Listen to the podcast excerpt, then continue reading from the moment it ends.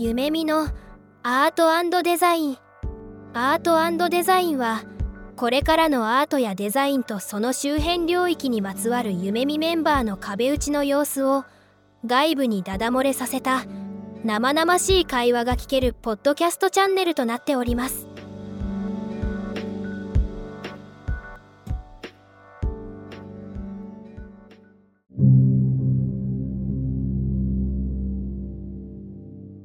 皆さんこんにちは夢見アートデザイン今日も始めていきたいと思います今日はいつもの3人のメンバーで翼さんとリオさんと喋っていければと思いますお二人ともよろしくお願いしますよろしくお願いします。お願いします。いや、いよいよ12月に入っても2020年も終わるなという感じなんですけれども、お二人今どんな気持ちですか？どんな気持ちね。僕はね、第2子目が生まれるんでね、そろそろいつ出てきてもおかしくないっていう状況で、そわそわしてますけどね。心境としては。確かに。ドキドキですね。僕の方はですね、第一子が生まれて、今絶賛子育て中なんですけど、まあ日々少しずつ大きくなっていくので楽しいなと思いながら過ごしております。おめでたいですよね、二人とも。なんか僕とかそういうおめでたいのないんですけど、毎年毎年年取っていくだけですよ、一個ずつ。まあみんな一緒か、それは。一緒一緒。一緒、一緒ですよね。うん、そうですね。サンタクロース待ちわびてるぐらいですかね。いや、本当にね、今年いい子にしてましたよ、僕。枕元、靴下置いて寝てます。という感じで今日はですね、年末っていうところもあるので、この3人で、えー今年あったことの振り返りをしていくような回にできればと思っています。今年振り返ると、ちょっと正直何があったっけなって頭が飛んでるところもあるんですけど、一人ずつちょっと印象深かったことみたいなところを共有しながら深掘っていって振り返っていければと思うんですが、誰から先に行きますか？じゃあ僕から行きましょうか。本当1年ってね、すごいあっという間だなってすごい思うんですけど、特にこのね、ポッドキャストもやって結構な本数取ってきたなとは思うんですけど、振り返ってみると、やっぱりここのメンバー3人ともね、チャレンジ取締役をやっている、もしくはチャレンジ取締役からその後のね、役職についてる本村くんもいますけども、今年自分もチャレンジ取締役っていう立場で、まあ、かつアート領域っていうところが担当になるっていうことで、まあ、自分なりに考えつつ、社内でどういうふうに展開するのか、あとは社外にどういうイメージとか、そういったものを伝えていくのかっていうところをすごく考えてた一年かなと思いますね。実際にその動きも始めてて、まあ、今年は特にそのアートとテクノロジーの交差点の NFT ですね、Web3 って言われるような領域にアプローチをしていたんですけども、まあ、結果4回登壇機会もあって、それによって考えも深まっていったり、実際に開発とかも行ったりしていたので、今年はちょっと種まきには良かった年かなというふうに思います。素晴らしいですね。今年からチャレンジ取締役になる前の、まあ1年間の過ごし方みたいなところで企画してた内容はほぼほぼやり終えたっていう風な感じで自慢されてたと思うんですけど。ちょうどだから1年くらい前に来年度何をやるかっていうのを、まあ、社内のワークショップを経てですね、いろいろまとめていったところなんですけど、割と自分が設定したところのマイルストーンに関しては、8割方ですね、クリアはしているかなっていう。あとの2割は3月までにどうにかしますんで、許してください。楽しみに期待はしてるんですけど。続いて。リオさんのやってたこととかで言うとね、僕とか結構印象的だった。まあ、手伝ってたかなっていうのもあるけど、このポープの施策とか結構大々的に出たりとかしてましたよね。そうですね。ポープっていうのは NFT を配るシステムなんですけども、あんまり NFT っていうのがまだ普及してないっていう状況だったんですけど、この T3 っていう写真のイベント、東京駅で開催されてたんですけども、そこでそのシステム導入してもらって、割と多くの人が初 NFT 受け取りみたいな、そういった体験を提供できたのは、今年結構印象的というか、すごくやってよかったなというふうに思ってますね。すごかったっすもんね。なんかこう、会場とかもね、一緒に見させていただいたりとかしましたよ。うん。ね、すごい新しい体験だなって僕は参加させていただいて思いましたね。そういったね、新しい試みっていうのも、夢見では積極的にやらせてくれるっていう土壌、カルチャーがあるんで、結構やりやすかったですけどね、そういった新しい部分。これを夢見としては技術パッケージの一つとして使いたい方とかクライアントにも同様の仕組みを提供できるような準備っていうのを今していて、来年以降結構複数の Web3 に関連する技術っていうのを技術パッケージとして提供できるっていう体制を取っていきたいっていうのが来年度の、まあ、僕のやることの一つかなみたいな粛々と実行されてる感じが素晴らしいですね。ね、すごいわ。つばさんどうですか？いや、逆にね、そう、僕とかはね、チャレンジ取締役にお声がかかったっていうのもちょっと遅かったっていうのもあって、で、案件でもちょっとバタバタしてたんで、紙機も何もしてなかったんですよね。ぶっちゃけ。で、そこからじゃあどう計画スタートさせるかっていうのも、もうえいやっていうかもう衝動的な部分でもう計画、まあこれとこれとこれやろっかなぐらいのニュアンスで始めてて、夏ぐらいからいろんなことがぐるぐる回り始めてきたかなって感じはしましたけど、まあ僕の中では、まあ、自分で実験的にこれやろうと思って立ち上げる機会っていうのが、まあ今まであんまなかったのに対して、まあ夢見デザイン総研っていうデザイントレンドっていうのを社会要因とか消費者行動っていうのをまあデザイン観点で追ってきながら社内で分析していくみたいなところのチームを立ち上げたりとか、あとは経営層と案件で頑張っているプレイヤーっていうのをつなぐためのハブとなる役割である、ま、CD オ室みたいな立ち上げだったかなと思っていますね。何やってたかっていうと結構社内のワークフローの整備とかが結構多かったかなって気はしていますね。その辺で言うと。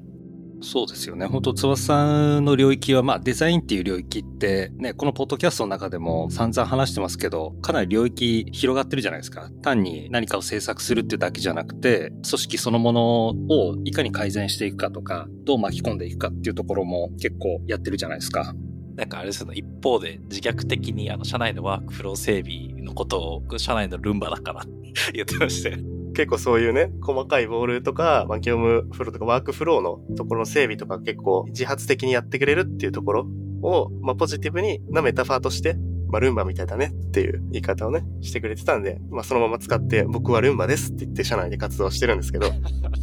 別にね、ゴミを掃除してるわけじゃないんですけどね。社内をよりクリーンに保つためにね、ワークフローの整備をしているっていうところがね、散らかしておけば、翼さんがね、ルンバのごとく綺麗にしてくれるっていうね。そもそも散らかすなよ。翼さんのそういった行動って、社内の散らかった部分とか、まだ整備されてない部分に対してすごくアプローチしてたと思うんですけど、そんな姿を見て、翼さんのように動いてくれるメンバーって、ここ1年で増えたりしてるんですか？僕の肌感的にはすごい増えたかなと思っていて、夏ぐらいですかね。で夢見のノーションのオープンハンドブックっていうものがあるんですけど、まあ、それが最初のバージョン1とかだと結構見づらかったんですね。とりあえず情報透明性っていうのが大事だから、オープンにするために必要な情報を載っけましょうっていうところだったんですけど、それを社内の人も社外の人も見やすくするっていうのをまず最初取り組み始めたのが僕で、で、そこでちょっと声かけしたメンバーっていうのが、まあ、どんどん集まってきて、自発的にこう、 Notion をより良くしようとか、見やすくしようとか、使いやすくしようっていう動きがまあ働いて、バージョン2としてリニューアルしたりとかも地味にしてますし、まあ、チームとして最近立ち上がったっていうのもあるんで、そういった動きはなんか増えてきてすごく嬉しいなと思いますし、案件ベースとかだと UI デザイナーとか、開発メンバーが積極的に管理、リソースマネジメントとか、そういった部分に積極的にコミットしてくれてるっていうのがあるんで、すごく僕は助かってるなっていうのは感じますね。本村くんはその点どうなんですか？どういうふうに見えてます？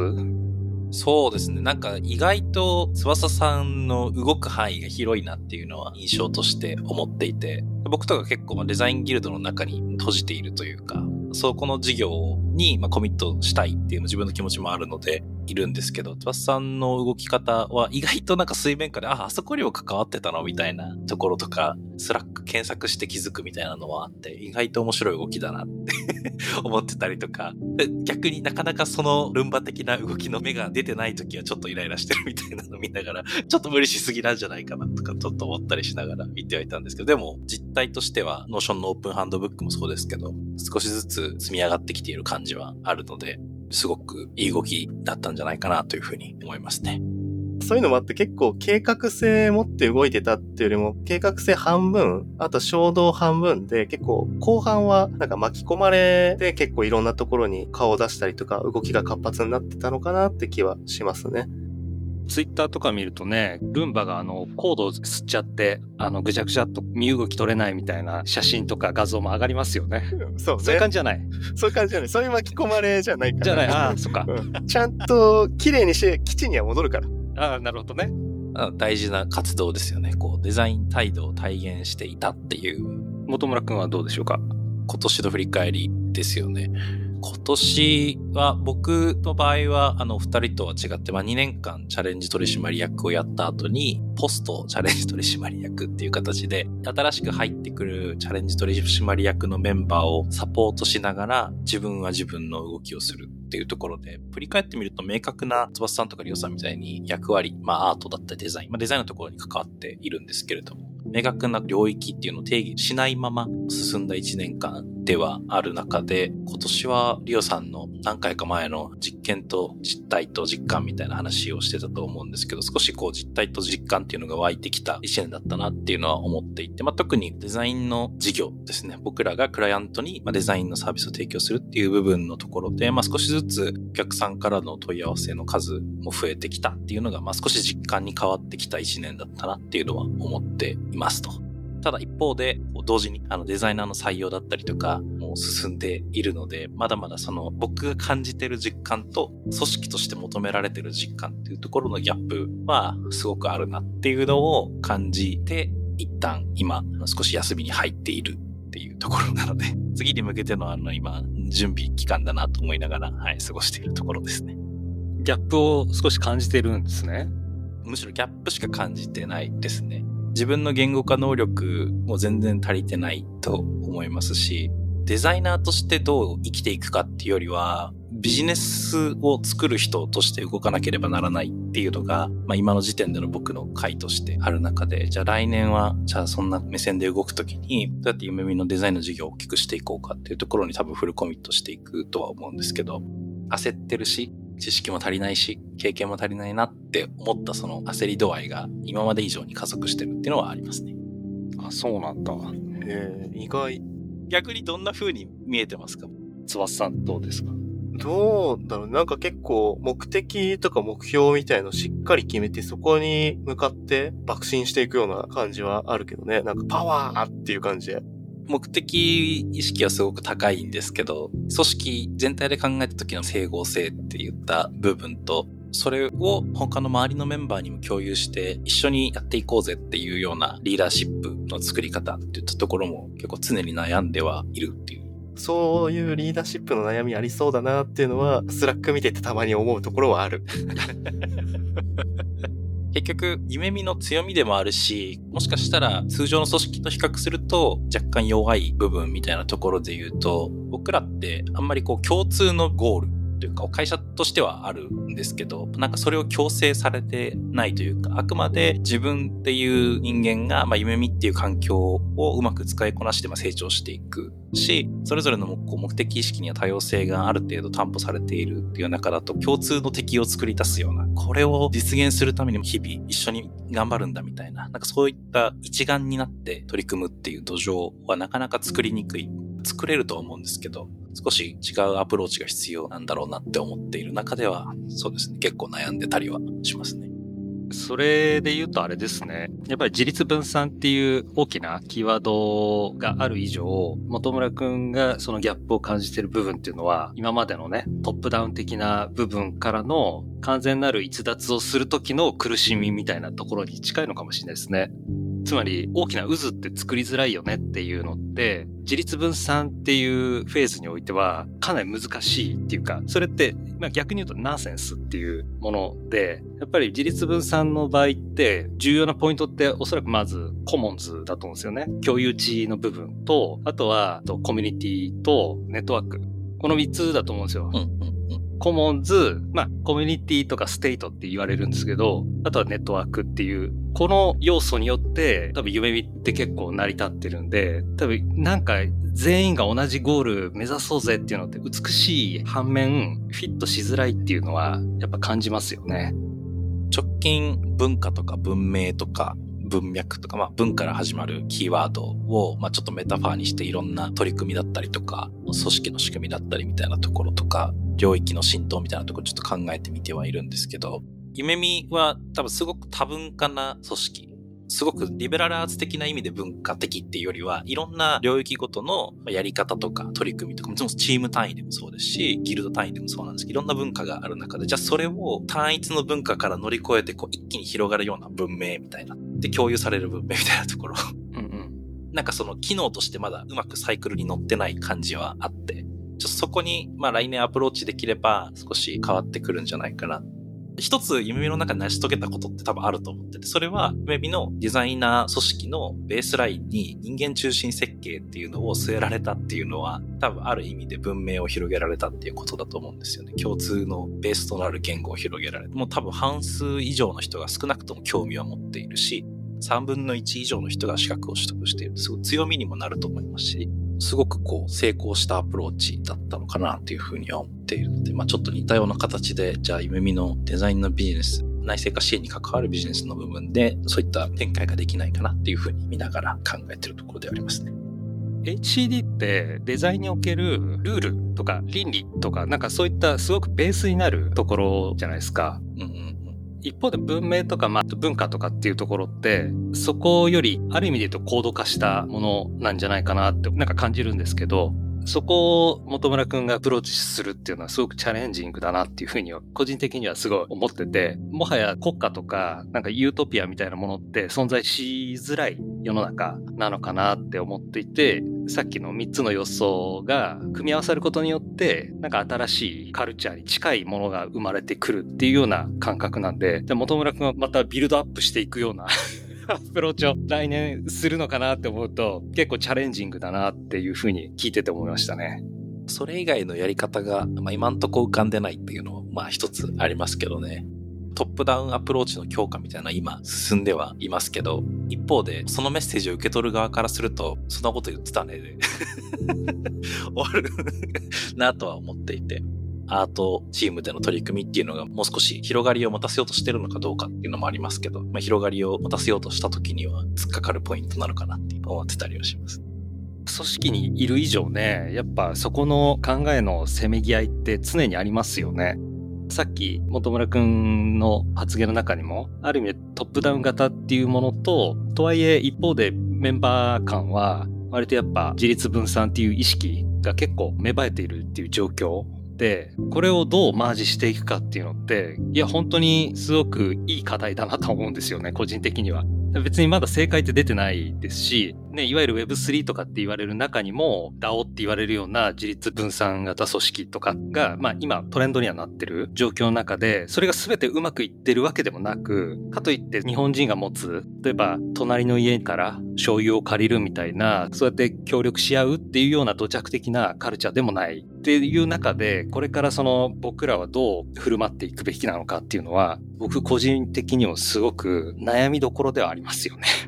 組織のカルチャー行動によってもなんか使い分けが必要になってきそうかなって気はしますけどね。トップダウンの強化版のアプローチがめちゃくちゃ合う企業体っていうのもあると思うし、まあ DAO 的な分散型組織の方がいい場合もあるし、どっちもマージしたような形っていうのもなんかあるのかなっていう気はするんで、どういうカルチャーコードなのかっていうところと、どういう事業ドメインなのかっていうところが結構肝になってくるのかなって気はしますけどね。翼さん的には夢見はどのコードにはまるんでしょうか？知らないけど、でもなんかミックス版になるんじゃないかなって気しますけどね。ハイブリッド。今の状況っていうのを見ていくと、やっぱトップダウン的なアプローチもやっぱ必要だし、分散でボトムアップしていくっていうのも必要なのかなと思っていて、経営的な判断みたいなところはなんかトップダウンが必要だけど、ピープルマネジメントとかカルチャーコードを作るところまではなんかボトムアップで分散化していくっていうような流れっていうのが結構重要になってくるのかなって気は肌感的にはしている。ただこれもあくまで一個人の意見なんで、正しいかどうかは全然わからないし、っていうのはありますけどね。結構さっきつわさんの話でもね、実はルンバの話戻っちゃいますけど、ルンバ的な活動っていうのも、つわさんが新しいメンバーとして入ってきて、いろんな自分が持ってる振る舞いっていうのを実践することで、まあちょっとずつ広がっていった活動、みんな真似したくなってって真似してった活動っていう風にも多分見れると思うんですよね。で、来年は結構面白い年になるなと思っていて、それなぜかっていうと、4月に夢見の歴史上ないぐらいの人数の新卒が入ってくるっていうところで、一気に夢見の文化を知らない人たちがこう入ってくるわけですよね。そこで結構大きなまあ文化の変換点というか文明の変換点になるのかなっていうのをもうちょっと割合が少し足りないので、どこまで浸透するかわかんないですけど、なり得るなっていうのは思っていて、で、それの結構面白い事例を出してくれたのが、あの、イーロン・マスクのツイッター 相当かなと思うんですよね。もう、あんだけ人辞めたら文化もクソもねえじゃないかよっていう話で、新しく文化作るしかないっていう、文化の壊し方と作り方ってこういう方法もあるんだなっていうのを、すごくまじまじと目にできる事例として面白かったなっていうところ。まずだから少し似たような状況が来年はあるのかなっていうふうに思ってて、まあちょっと文化とか文明とかに今着目してるっていうところではあるんですよ。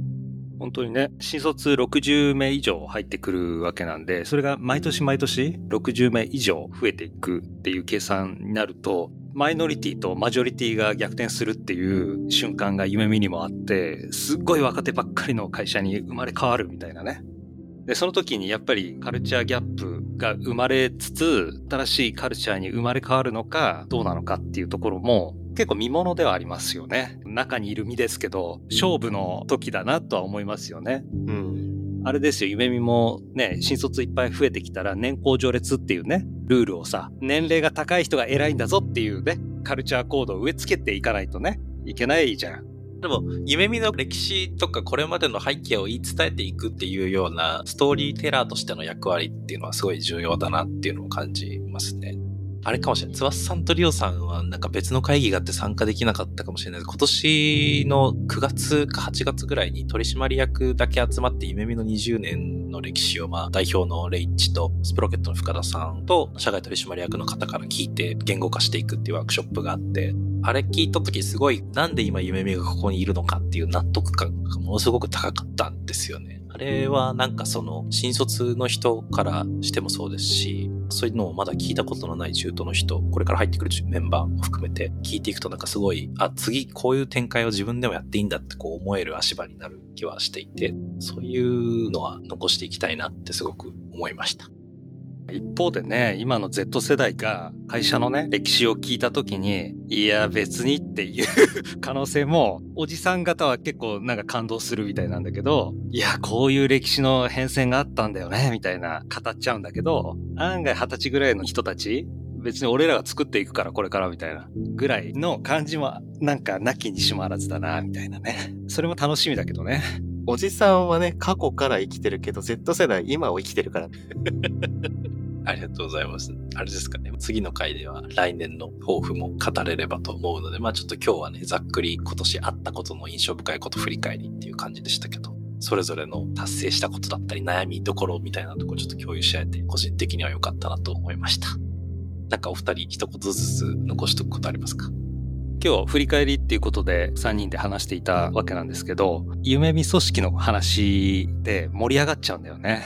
不思議と完全なる組織ではないとは思うんですけど、ただ今後その組織をメンバー自身も動かせるし、メンバー自身も作り出せるっていう感覚があるからこそ話で結構盛り上がると思うんですよ。年末きっと他のメンバーも夢見組織のことを居酒屋かなんかで多分話してると思うんですけど、そういったことも含めて組織への愛着とか、組織への期待とか、自分への期待とか、そういったものにつながってくるんじゃないかなっていうのを今思ったところですね。はい。そうっすね。なんかこう振り返りやって、組織の話とかも年末に向けての振り返りっていうことでいろいろ出たかなと思うんですけど、この3人で集まっても、やっぱりその見え方とか、感じていることとか、こうしていきたいって思いとか、三者三様っていうところもあるんで、他のメンバーとかももっとそういったところがあるんじゃないかなとは思っていて、来年、元村くんからちょっと出てましたけど、文化が変わる時が、時代が来るのかもしれないっていうところがあると思うんですけども、そこに向かっていくにあたって壊すみたいな話もあるけど、変容とかアップデートっていうところもあるのかなって思っていて、その辺はなんかこうさっきリオさんが言っていた Web3 とかでいうそのコモンズっていうところをどうバランス取って作っていくかっていうのもまあ一つあるのかなって気はしているのでね。その辺も、まあ、いろんな人とそういう話ができるとよりいいのかなっていうのは思いましたね。ありがとうございます。じゃあ次回ですね、2023年の抱負に向けて話していければと思います。今日もありがとうございました。次回もお楽しみに。